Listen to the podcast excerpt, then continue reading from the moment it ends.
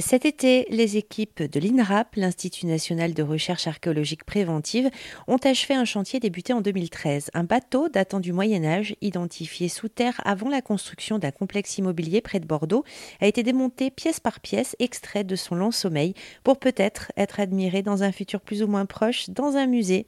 Laurent Grimbert, vous êtes responsable d'opération sur les chantiers de l'INRAP. Alors qu'est-ce qu'il a de particulier ce bateau? Alors le, bateau donc avait été attribué au 7e, 8e siècle.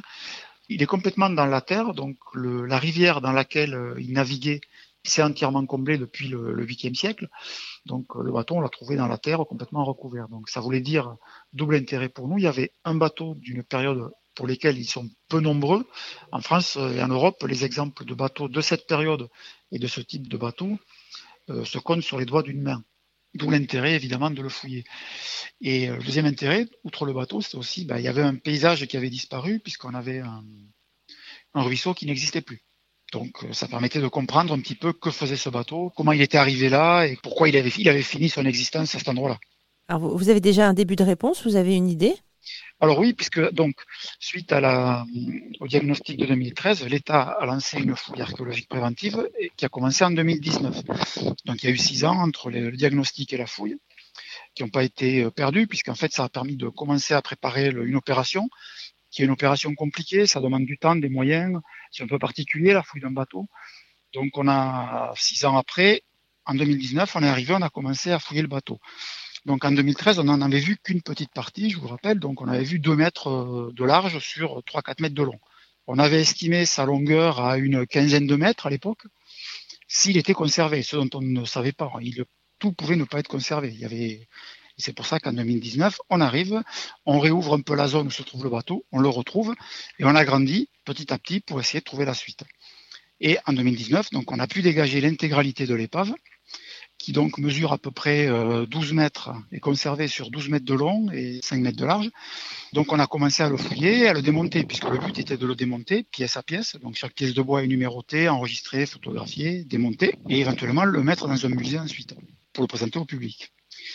En 2019, on a eu quelques soucis techniques qui ont fait qu'on a dû interrompre l'opération, puisqu'on s'est retrouvé avec les parois de la fouille qui se sont écroulées suite aux intempéries on a fouillé de août à novembre et c'était pas la meilleure période pour faire ça. On était contraint par le projet d'aménagement, on n'a pas vraiment pu choisir notre période, donc on a fait ça à ce moment-là et c'était pas très adapté.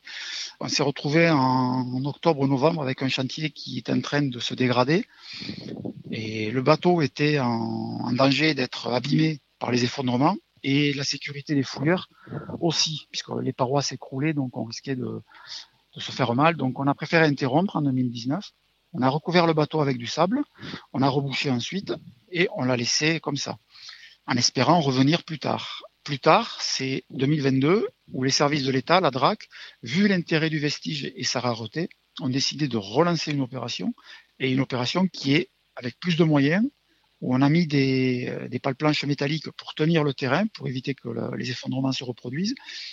En fait, 2019, ça nous a servi de répétition en général, un petit peu pour voir ce qui allait et ce qui allait pas. Et en 2022, on est mieux armé aujourd'hui. On a redégagé le bateau à nouveau. Et on a repris le démontage.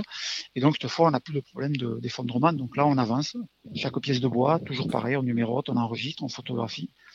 On la conditionne, on la prépare et on la met dans un bassin à l'extérieur du bateau pour la, la protéger, puisqu'il faut évidemment laisser le bois dans l'eau, sinon il va se dégrader très très vite. Qu'est-ce qu'on peut imaginer qui se passait à bord de ce bateau? Quel trajet il effectuait? Euh, Comment on, travaillait dessus? Comment on vivait dessus? Il était enfoui dans l'ancien lit d'un ruisseau. On est à peu près à 300 mètres de la Garonne. Donc on peut imaginer que ce petit ruisseau latéral perpendiculaire à la Garonne servait de, zone de comme un petit port en fait, puisque ce ruisseau était soumis à la marée. Donc à marée haute, le bateau pouvait remonter dans ce ruisseau. À marée basse, le bateau reposait sur le fond comme on voit en Bretagne avec les bateaux qui ont des cales. Bon, là, il n'y avait pas de cale en l'occurrence, mais le bateau reposait sur le fond de la rivière qui était à sec, à marée basse. Puis à marée haute, l'eau revenait dans le ruisseau, le bateau reprenait l'eau et pouvait ensuite repartir vers la Garonne pour faire ses trajets.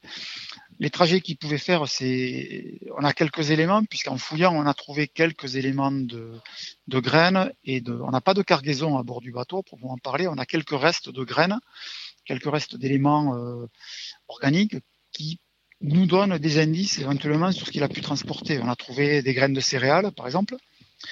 On a trouvé des graines de plantes cultivées, on a trouvé des différents éléments qui nous permettent de penser que le bateau pouvait euh, charger des cargaisons de céréales. A priori, c'est un voilier de toute manière, mais très robuste. La construction, il y a beaucoup de bois, qui fait que c'est un bateau qui pouvait sans doute transporter des charges lourdes. Donc des céréales, peut-être autre chose. Hein. Mais ça, c'est euh, l'étude est encore en cours. Pour l'instant, on se concentre sur la partie démontage et ensuite on passera en phase d'étude et on décortiquera un peu, on analysera un petit peu plus toutes les données qu'on aura extraites. Là, on a quelques éléments, mais ça reste encore fragmentaire. il faut tout mettre un petit peu en, partition pour qu'on arrive à avoir une vue synthétique plus lisible pour nous. Conservé comme ça, c'est rare de trouver ce type d'embarcation? Pour cette période, oui, c'est rare. Et pour ce, type d'embarcation aussi, puisque je vous dis, on a très peu d'exemples en France et en Europe.